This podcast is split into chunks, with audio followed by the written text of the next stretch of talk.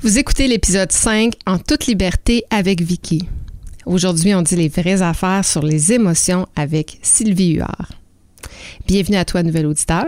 Merci à toi qui me suis ou qui s'intéresse à mon podcast. C'est grâce à toi que je vibre sur la bonne fréquence. En toute liberté, ça nous permet d'aborder librement les questions de culture organisationnelle, de modèles de gestion axés sur la confiance et de sujets percutants tels que l'ego, le contrôle, les peurs, l'intelligence collective et bien plus encore.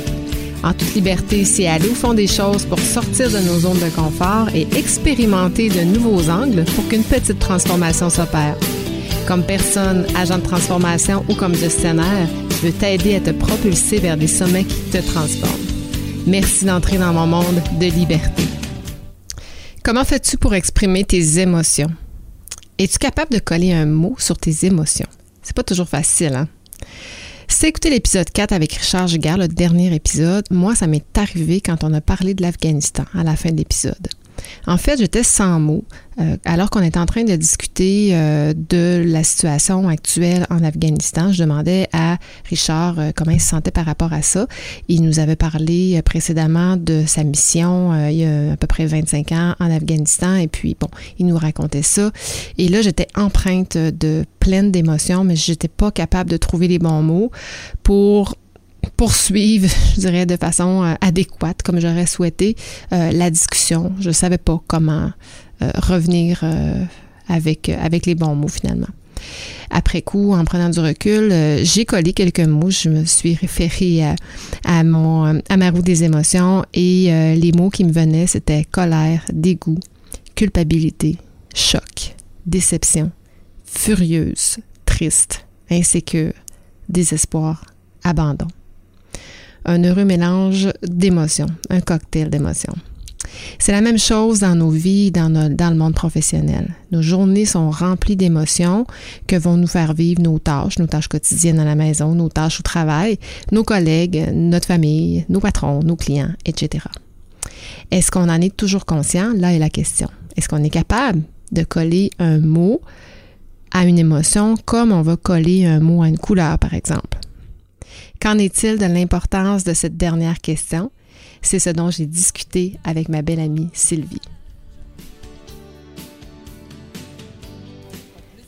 Sylvie est la fondatrice d'Harmonie Intervention, dont la mission est d'outiller les familles en affaires qui ont des avantages et des particularités que les autres types d'entreprises n'ont pas, c'est-à-dire atteindre la pérennité et l'harmonie à travers le transfert de leur entreprise.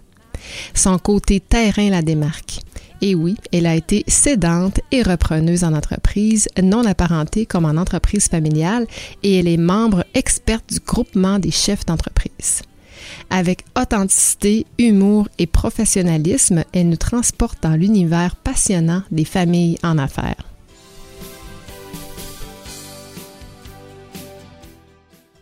Bonjour Sylvie, comment vas-tu? Je vais super bien, Vicky, et toi? Je vais super bien, Sylvie, parce que je suis vraiment heureuse que tu sois avec moi aujourd'hui. Mm. Euh, d'autant plus que, ben, un, quand on passe aux émotions, moi, je pense à Sylvie, évidemment, puis euh, c'est le sujet de, la journée, mais tu es quelqu'un de très occupé. Et euh, je t'ai interpellée il y a peut-être deux semaines, puis je suis contente qu'on ait trouvé quand même un trou quand même assez rapidement. J'étais surprise, mais vraiment contente qu'on puisse faire ça, puis que tu fasses partie des premiers épisodes du podcast. Ça me fait vraiment plaisir d'être là. Vicky, je trouve tellement tout ton concept, puis toutes tes démarches, puis c'est tellement d'un professionnalisme à la Vicky. Ça me fait vraiment plaisir. Ah. Merci de m'avoir accueilli chez, chez toi, chez Culture Club. Ah, merci Sylvie. Nous, on se connaît, ça fait quoi, trois ans, trois, quatre ans? Oh, plus que ça. Plus que ça, cinq ans?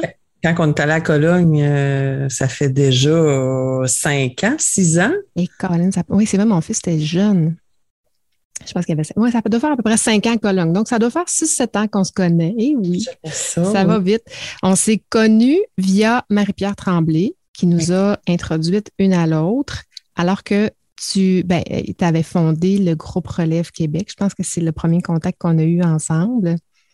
Oui, puis moi, je me souviens, ce qui nous connectait aussi, c'était avec le, pacte euh, psychologique, le, contrat psychologique. Ah, contrat psychologique. Oui. Ouais. Puis là, on est allé faire une conférence à Cologne ensemble. Oui, et on a eu bien du plaisir. Absolument. fait qu'on se connaît bien, hein, on peut dire ça. Et puis, euh, écoute, euh, on s'est parlé euh, la semaine passée, une dizaine de jours par rapport à justement, on a un, projet en commun, mais on s'est parlé aussi de l'épisode, puis tu me dis quelque chose, tu me dis les émotions, c'est un shortcut en gestion. Fait comme tu es quelqu'un de très direct, Sylvie, j'ai envie de commencer directement avec cette question-là. Pourquoi? Parce que quand il y a de l'émotion, c'est parce que c'est important pour la personne. Alors, quand on est un gestionnaire, puis euh, ou un chef d'entreprise, qu'on a des gens sous notre responsabilité qui sont là pour participer à la vision, pour concrétiser une partie du travail, pour amener à la vision en lien avec leur talent, c'est ce qu'on souhaite. Ben, cette personne-là a vu une émotion, c'est parce qu'il y a quelque chose, une émotion non désirée, parce qu'on a plein de belles émotions euh, positives quand on a un nouveau mandat, un nouveau contrat, une vente.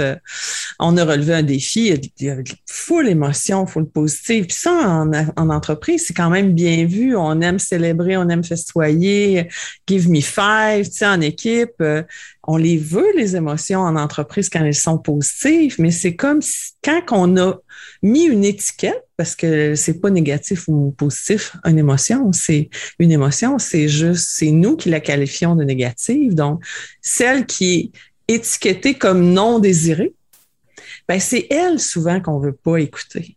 Mais quand on l'écoute, puis c'est notre collaborateur, puis c'est quelqu'un qui, qui, a un travail à faire, ben s'il y a une émotion, exemple la colère, ben c'est parce qu'il y a quelque chose dans le, il y a quelque chose qui va pas là. Puis si on l'écoute pas, ben on règle pas quelque chose qui va pas. Puis pour moi en entreprise, pour être performant, ben il faut régler ce qui va pas. En tant que chef d'entreprise, c'est ça notre job. Sinon, il n'y a pas besoin de nous autres. Hmm. Ce qu'on a à faire en tant que chef d'entreprise, c'est regarder tous les processus, tous nos gens qui travaillent pour nous, puis de les aider, les supporter, les, les aider à s'enligner au bon endroit en lien avec la vision de l'entreprise. Donc, c'est pour ça, pour moi, l'émotion, c'est un shortcut. Hmm.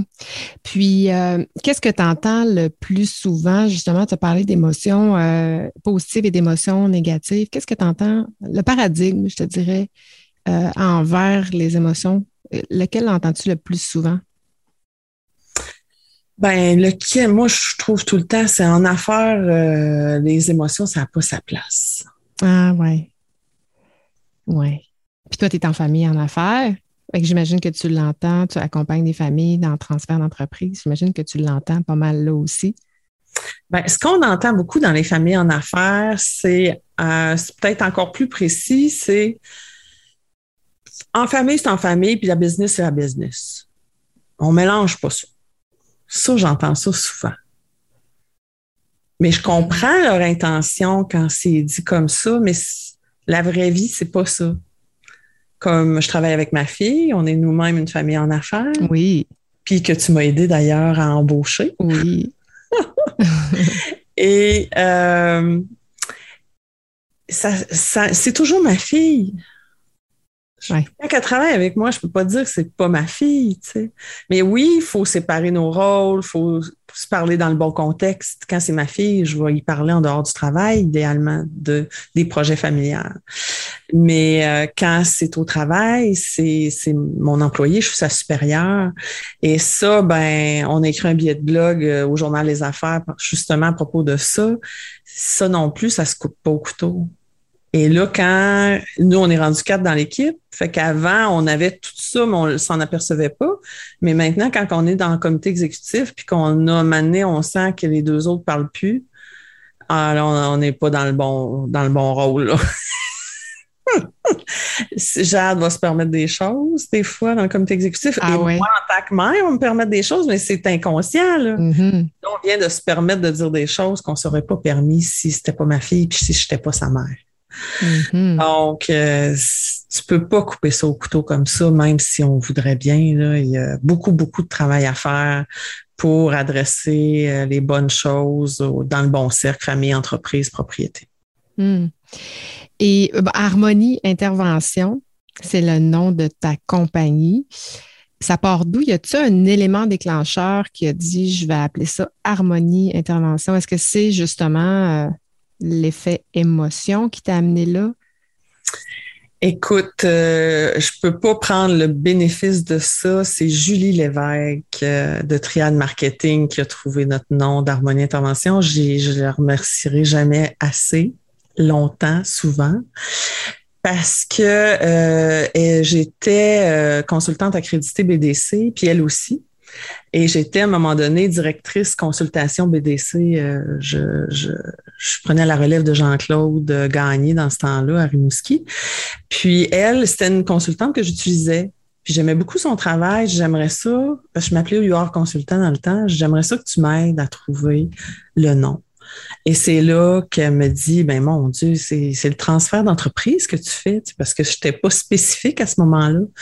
Et euh, à regarder ce que je fais, à regarder mes, mes, passions, puis c'est là qu'elle est arrivée, elle dit, toi, ton nom, c'est Harmonie Académie. Harmonie Intervention, pardon. Harmonie Intervention. Ah, mais parce qu'il y a un, nouvellement, il y a un Harmonie Académie. mais écoute, elle pouvait pas mieux dire. C'est ça, depuis ce jour-là, euh, le nom, euh, ça nous colle à la peau.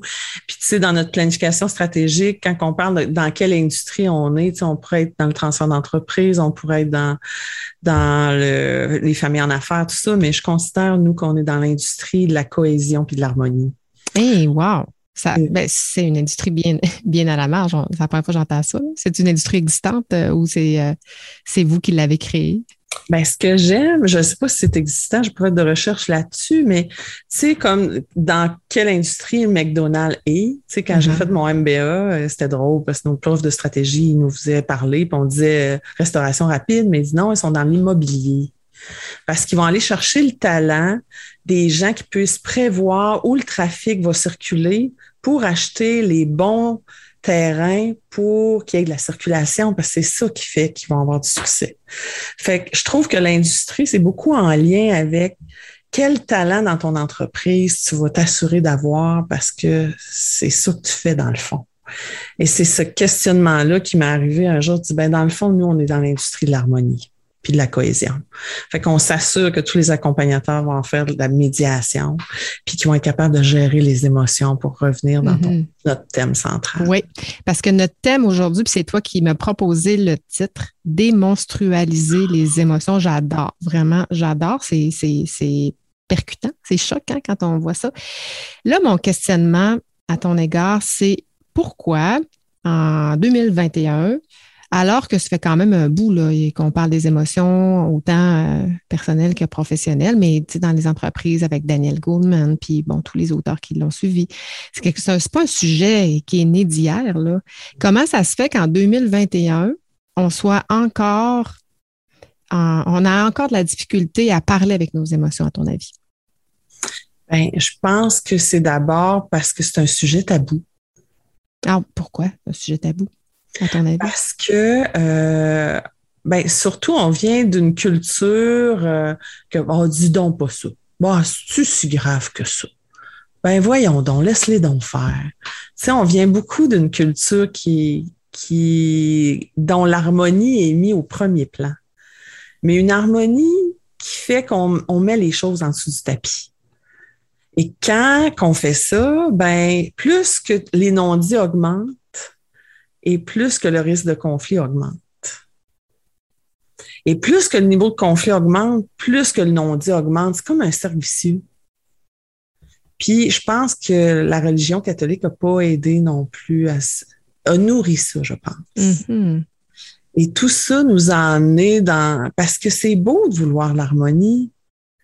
C'est magnifique. Fait qu'on peut pas être contre la vertu. Donc, si quelqu'un dit Hey, tais-toi donc, c'est important tes affaires, laisse donc faire ça. Fait tu sais, on dit, ben, c'est vrai, j'aime ma mère, j'aime ma soeur, j'aime mon frère, j'aime mon cousin. Ah, ben, je vais me taire parce que dans le fond, c'est vrai que c'est beau l'harmonie, puis dans le fond, c'est vrai que c'est ça que je veux. Fait qu'il y a une belle intention, je trouve, derrière. Puis c'est ça qui est délicat à aller dire. Ben, c'est pas parce qu'on veut le conflit, c'est pas parce qu'on veut foutre la merde, excusez-moi l'expression très québécois euh, du bas du fleuve ou de en tout cas. Mais c'est que on veut la vraie harmonie qui fait qu'on va être en connexion l'un envers l'autre.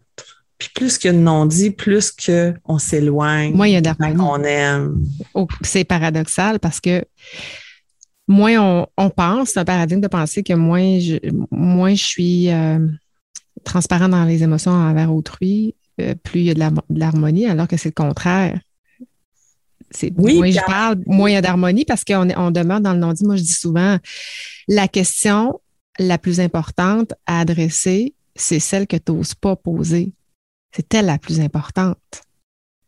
Parce que souvent, ça nous amène à une place où on ne veut pas aller. Puis en même temps, quand tu me dis ça, ça me ramène à une étude qui avait été faite puis avait été présentée au Family Farm Institute en Belgique il y a quelques années. Et une étude fabuleuse qui avait été faite sur 500-600 fermiers dans le Michigan, Ohio, dans ces coins-là. Et il y avait, entre autres, un élément que les chercheurs n'avaient pas prévu, qui ont découvert à travers ces 100 entrevues-là avec ces familles en affaires, c'est qu'il y avait une courbe idéale du conflit. Ah. Une courbe idéale du conflit, OK. Intéressant. Courbe idéale du conflit euh, pour équilibrer les besoins des individus, de la famille, de l'entreprise. Puis on découvert que pas assez, il y avait une courbe normale. Donc, pas assez de conflits, c'est aussi pire que trop. Donc, c'est ce dosage-là qu'on veut trouver. C'est le respect de est-ce que c'est le bon moment? Est-ce que c'est la bonne façon? Est-ce que la personne est, est-ce qu'on a, est-ce qu'on a amené le désaccord avec un rythme et des mots accueillants, bienveillants? Parce que le problème quand on se retient depuis trop longtemps, ça sort très mal habituellement. Fait que là, tu sais, c'est là qu'on alimente notre cercle vicieux. Regarde, t'as là? J'aurais-tu dû me taire? Ça a fait pire. Oui, exact. Bon. Fait qu'on a dû finalement en parler. Je, mais je n'ai parlé trop tard, mais c'est ça. Fait que tu as raison, c'est on entend trop, puis quand ça sort, ça sort tout croche. Ça éclate. Puis le truc que je m'aperçois dans le transfert d'entreprise en famille, quand on a deux, trois générations ensemble, puis que tout doucement, ils s'en viennent tranquillement vers des sujets plus délicats. Puis que le repreneur, des fois, il dit Je suis pas capable de parler de ça. Je sais pourquoi tu n'es pas capable de parler de ça? Ça me met trop en colère. OK. Si ça te met en colère, est-ce que c'est parce que tu es plus capable de voir sa bonne intention? Parce qu'en famille, je leur dis tout le temps, penses-tu que ton père est mal intentionné? Ben non. Hmm. Puis je vais demander au père, penses-tu que votre fils, votre fille, votre, votre neveu, il est mal intentionné? Ben non. OK, on est, on est d'accord, hein? Non, oui, oui, on est d'accord. OK. Fait que là, je me remets avec le jeune homme ou la jeune fille qui dit Je suis pas capable de parler, je viens trop en colère. Je dis OK, quand tu es là, là, est-ce que tu vois sa bonne intention? Et là, c'est joke, joke, joke, parce qu'il est plus capable de la voir. Mais j'ai dit, tu m'as déjà dit qu'il était bien intentionné. Puis là, je l'agace un peu, là, parce qu'on est tous, on, va toutes, là, quand on est en colère avec quelqu'un, là, même moi, je le fais, puis ça tilte, là. Je suis pas capable d'avoir sa bonne intention dans ce comportement-là. Fait que j'ai dit, si tu veux être capable d'aller retourner parler à ton fils, ta fille, ton père, ta mère, tu dois absolument mettre dans ta tête qu'il est bien intentionné, mais pour vrai, là. Fais pas semblant, là. Puis si tu y arrives, tu peux aller dire n'importe quoi, ça va passer. Parce que, tu sais, ultimement, les gens ne se lèvent pas en se disant Bon, comment je ferais bien chier Sylvie aujourd'hui? Exactement. Les gens, ils, ne se disent pas ça en se levant. c'est vrai que les gens sont. Euh, effectivement, parce qu'il y a de l'amour aussi à ben travers ça. Puis euh, probablement que cet amour-là vient amplifier la difficulté à aborder les sujets sensibles ou les non-dits quand, euh, quand c'est le père, le fils ou frère ou cousin, cousine. Exact. Hmm. Là, Sylvie, euh, comment on fait? Là, j'entends les, gens euh, dire euh, oui, c'est bien beau, là, mais sérieusement, moi, je ne sais juste pas comment faire pour parler de mes émotions. Je n'ai pas conditionné ces réflexes-là. Hein, c'est quand même un réflexe de dire, puis c'est de l'intelligence émotionnelle qu'on appelle aussi. Comment tu conseillerais une personne qui écoute de parler avec ses émotions? Quels outils? Ben, je peux pas faire autrement quand même que de te parler du lancement de mon livre qui va avoir lieu le 1er novembre à l'Université oui, Laval. Je sais, j'ai vu ça passer. Entreprise familiale? Entreprise familiale, jaser d'affaires en famille sans casser de vaisselle. Ah, c'est bon. Une approche qui allie recherche et terrain pour outiller les familles en affaires à préserver l'harmonie et la pérennité. Puis j'adore notre petit dessin qui a été fait par Ah, Florence. Lemay. Ah oui. Un gros éléphant qui essaye de ne pas casser de vaisselle Ah dans un petit espace. Puis là-dedans, ils, vont- ils vont trouver plein de trucs, puis plein d'exercices à faire en famille qui risquent d'amener des conversations intéressantes. Puis, mais je vous dirais que le premier, la première chose super importante quand on se décide, là, OK, je me décide, là, il y a quelque chose qui me tient vraiment à cœur depuis longtemps, puis il faut que j'en parle à cette personne-là parce que je sens qu'on on va, on va aller quelque part. C'est la bonne intention. Il faut aller vers l'autre en étant capable de se dire et de dans notre Soi-même, la bonne intention de soi-même. De l'autre, et de l'autre, les deux. Les deux.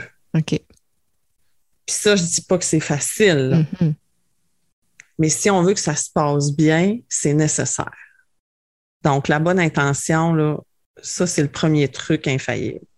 L'autre, c'est de d'avoir un, un temps, de pas dire la première conversation, et là, j'ai pris mon courage à deux mains, là. Ça m'a assez fait du, gros travail. J'ai fait du gros travail pour voir ma bonne intention, sa bonne intention.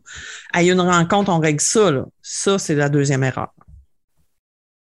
La première, c'est de voir qui, penser qu'il est mal intentionné. Ça, c'est la première erreur. La deuxième erreur, c'est de dire, je vais avoir le courage d'en parler, mais je vais aller là en pensant qu'on va régler. Donc, il ne faut pas penser qu'on va régler en en parlant sur le champ. Non. OK. Qu'est-ce qu'il faut penser? Il faut penser qu'il faut continuer de parler dans le désaccord. OK. Parler dans le désaccord. Continuer de parler quand on est en désaccord. Aïe, aïe. C'est dur, ça. Fait que la C'est bonne dur parce que ça se craint, tout, tout. Oui, puis en même temps, on a, on, on a un petit truc dans le livre aussi qui est le coléromètre. Oh. Fait que quand on est en colère, c'est pas le temps, là. Mhm. De toute façon, mais que tu sois en colère, tu serais absolument pas capable de voir la bonne intention de l'autre. Ni moi, ni toi, ni personne. C'est impossible. On est des humains quand même. Là, on va dire time out.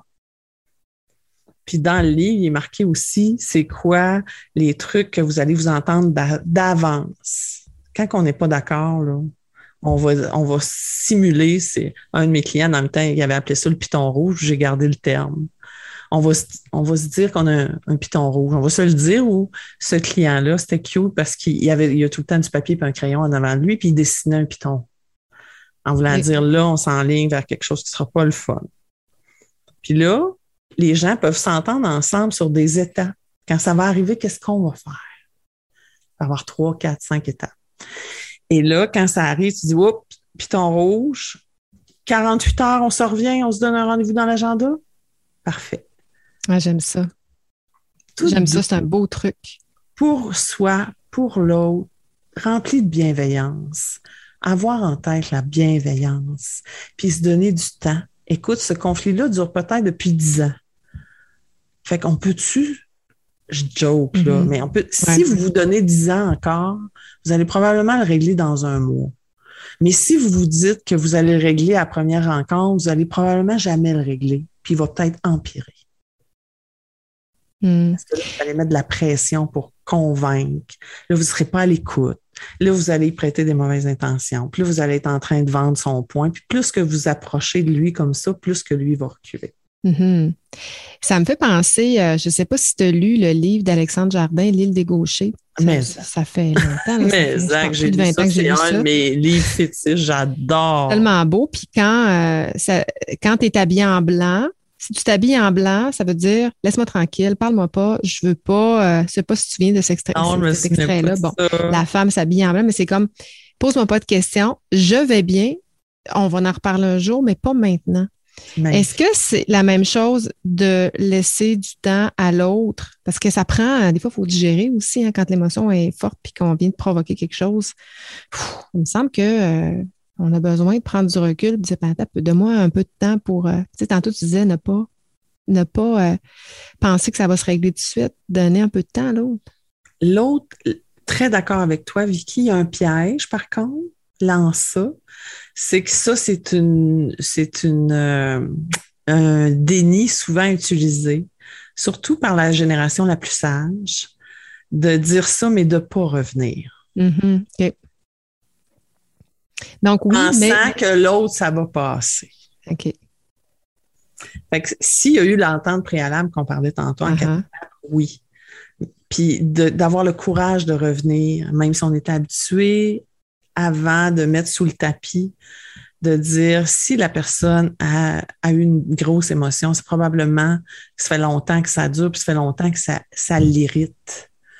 Donc, si c'est pas managé, si c'est pas pris en charge, si c'est pas, si vous continuez pas la discussion, ça peut faire pire parce que la personne va se dire, bon, je pensais que c'était pas important pour lui ce que je ressens, mais là, j'en ai la preuve. Je lui ai dit que c'était important pour moi. On s'est dit qu'on se donnait du temps, puis il, revient pas vers moi. Donc, mes besoins sont pas importants. Pour lui, j'en ai la preuve maintenant. Alors que l'autre, je l'ai pas validé je retournerai pas là parce que mm-hmm. c'était dur pour la personne, puis je veux pas réveiller ça, puis j'irai pas vers lui. Fait que là, on a deux belles intentions qui se comprennent encore moins. Mm-hmm. C'est intéressant parce que c'est euh, c'est des jeux. tu le vis dans la famille en affaires, mais c'est comme ça dans toutes les organisations. Là, euh, entre collègues, c'est la même chose aussi. Tu sais, on parlait d'amour. Oui, il y a un amour, euh, un lien familial qui nous unit dans l'entreprise en affaires, mais il y a quand même de l'amour aussi quand on est avec euh, nos collègues. Fait que c'est quand même le même phénomène qui, euh, qui se produit, euh, mais peut-être moins de bienveillance ou moins de. La relation est peut-être un peu moins intense. Il y a surtout moins de conséquences. moins de conséquences, c'est vrai. Tu retournes chacun chez vous, puis ça, pourrait être fini, puis tu te vois plus. En fin de semaine, on ne se verra pas, ils ne pas en vacances ensemble. il y a moins de conséquences c'est ça un peu le, la beauté et le drame euh, de, tout ça. Mm-hmm. Puis faciliter les communications entre les personnes, puis ou s'il n'y a pas d'externe, il n'y a pas d'RH ou il n'y a pas de médiateur entre les personnes, mais je pense que les trucs qu'on a donnés tout à l'heure peuvent euh, faire un certain travail, certainement. Mm-hmm. Puis, euh, ben, tu as parlé de ton livre, je suis contente, je l'ai vu, le lien passé, tu es en euh, vente fait que c'est sûr, euh, Sylvie, que je vais être dans tes premières clientes. Euh, puis je vais mettre le lien aussi dans les notes d'épisode pour si les gens ont envie de l'acheter. Puis il y a plein de beaux trucs, ça va être intéressant. Il y a aussi, là, je, écoute, je l'ai égaré, là, Sylvie, tu ne seras pas fière de moi, mais tu m'avais vendu une espèce de roue des émotions qui est bien fun à utiliser. Je ne sais pas si tu l'as pas loin, mais tu as aussi, je ne sais pas si on voit, on voit bien, cette, la roue des, des émotions j'introduisais au début de l'épisode sur mon, entretien avec Richard Giguère en disant que il m'a parlé de l'Afghanistan, puis j'avais euh, la difficulté à mettre des mots sur ce qu'il me, ce me racontait. Je n'étais pas capable de, de revenir parce que je n'avais pas les bons mots pour, pour exprimer ce que je ressentais. Je les ai exprimés, là, je les ai détaillés un peu les émotions au début d'épisode, mais ce que j'aime de cet outil-là, euh, c'est que ça permet de mettre une couleur sur quelque chose qu'on vit. J'aimerais ça que tu nous en parles un peu de, cet outil-là, comment, comment on peut l'utiliser puis où on peut le trouver? Bien, euh, elle va être dans le livre. Elle est dans le livre. Elle est dans le livre? Elle est dans le Celle que j'ai montrée, celle euh? Oui, exactement. Je l'ai ici, mais là, il n'y aura pas de visuel probablement dans ton podcast. Mais on a la roue des émotions qui est là. Puis comment on l'utilise? Si on part du centre, le centre, on a six grandes catégories d'émotions. Apeuré, surpris, heureux, triste, ébranlé et en colère. Et là, mettons que je suis en colère. Ben là, on s'en va vers l'extérieur de la roue pour dire, ben, je suis en colère, je suis agressive, je suis frustrée, je suis haineux, je suis dévasté. Ça nous aide à, à clarifier quel genre d'émotion. Puis parfois, on a plusieurs émotions. Et et je peux être autant joyeux qu'agressif à la fois. Je peux, je peux avoir une multitude d'émotions dans le même moment. Donc, d'aller les recueillir, ça nous amène à clarifier qu'est-ce qu'on vit. Mais les émotions, on ne va pas vers les émotions pour aller vers les émotions. on va vers les émotions pour clarifier ton besoin. Puis ce qui est la magie, puis on a la roue des besoins aussi dans le livre hein, qui est là. Fait qu'une fois que tu as fait tes émotions, tu t'en fous dans la roue des besoins. Puis là, la roue des besoins, on a euh, sept catégories. La sécurité, le sens, l'acceptation de soi et des autres, l'harmonie, la stimulation, l'autonomie, l'estime, la sécurité, je pense que je l'ai dit.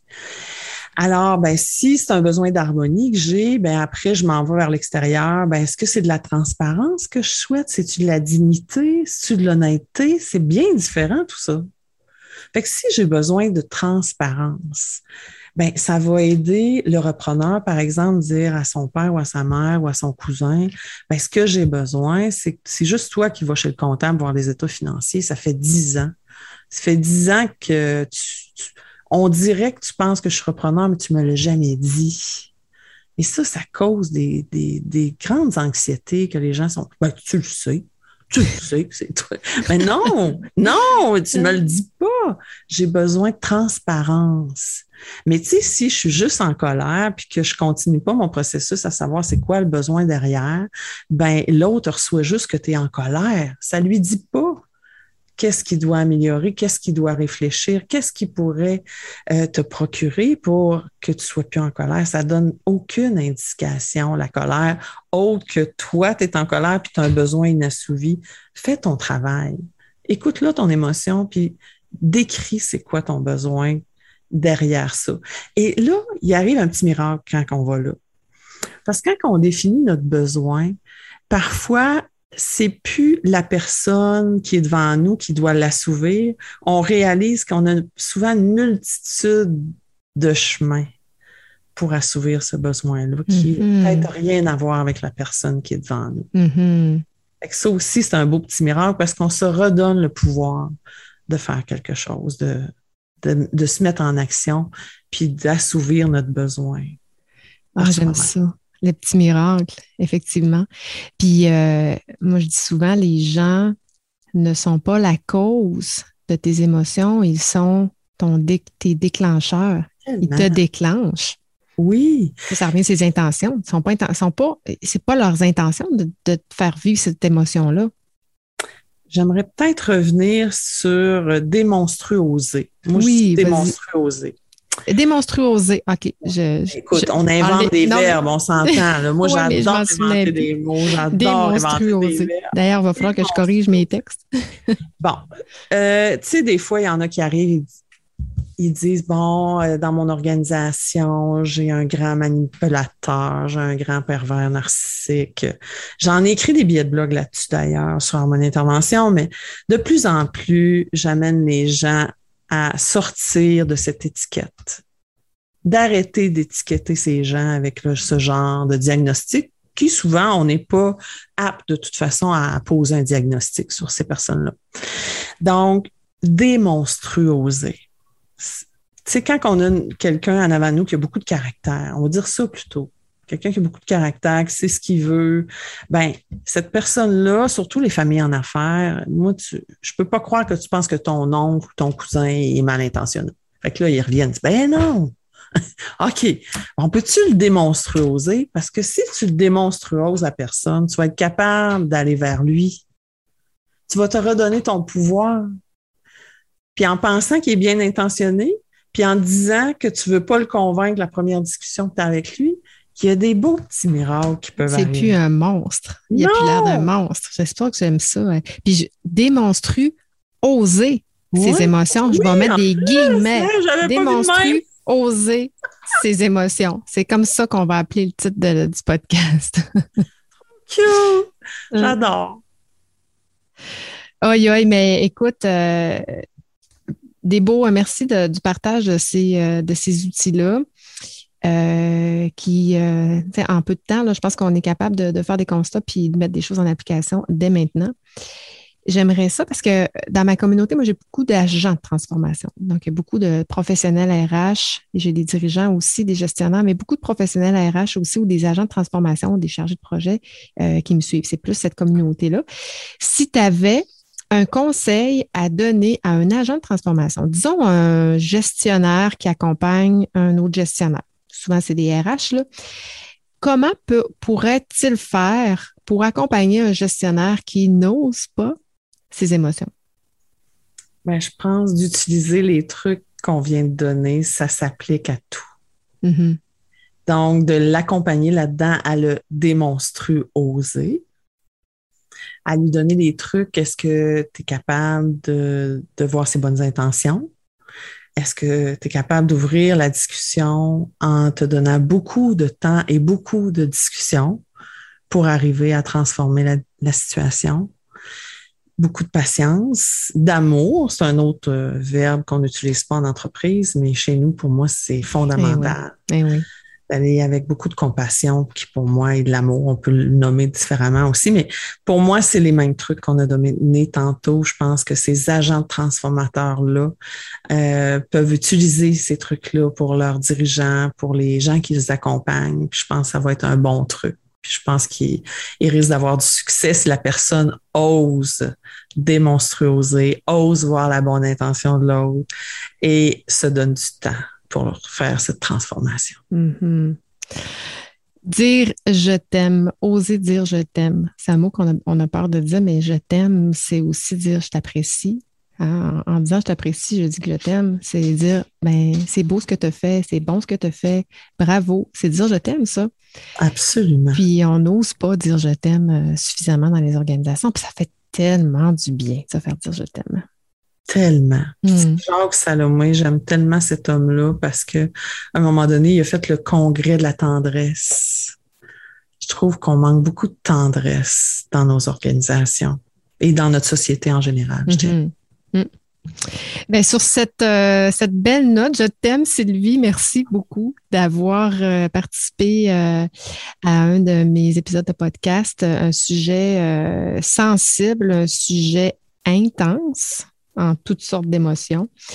Euh, qu'est-ce qui qu'est-ce qui t'attend là? Qu'est-ce que on te suit où là? La, la, la, la, vente de ton livre puis euh, Harmonie Académie aussi que tu viens de mettre euh, sur place? Sur pied? Harmonie Académie, Harmonie Intervention. Vous pouvez vous inscrire à l'infolette. On envoie des choses régulièrement. Euh, le blog du Journal des Affaires aussi. Oui, c'est vrai, parce que là, tu es, rédactrice dans le Journal des Affaires depuis. Blogueuse. blogueuse depuis euh, plus d'un an. Ça fait quand même un petit bout. Un an, beaux articles, un an et demi, je pense. Que, un an et quart, un an et demi qu'on est. Je suis blogueuse au Journal des Affaires. Donc, euh, Facebook, Facebook, LinkedIn. Fait qu'on va, je vais tout mettre ça dans les notes d'épisode, les liens. Fait que si les gens veulent, euh, veulent te suivre, te rejoindre, ils pourront euh, y accéder euh, via les notes. Donc, merci infiniment. On se dit, nous, à la prochaine. Merci beaucoup, Vicky. Je t'aime. Ah, je t'aime aussi. Ciao, ciao.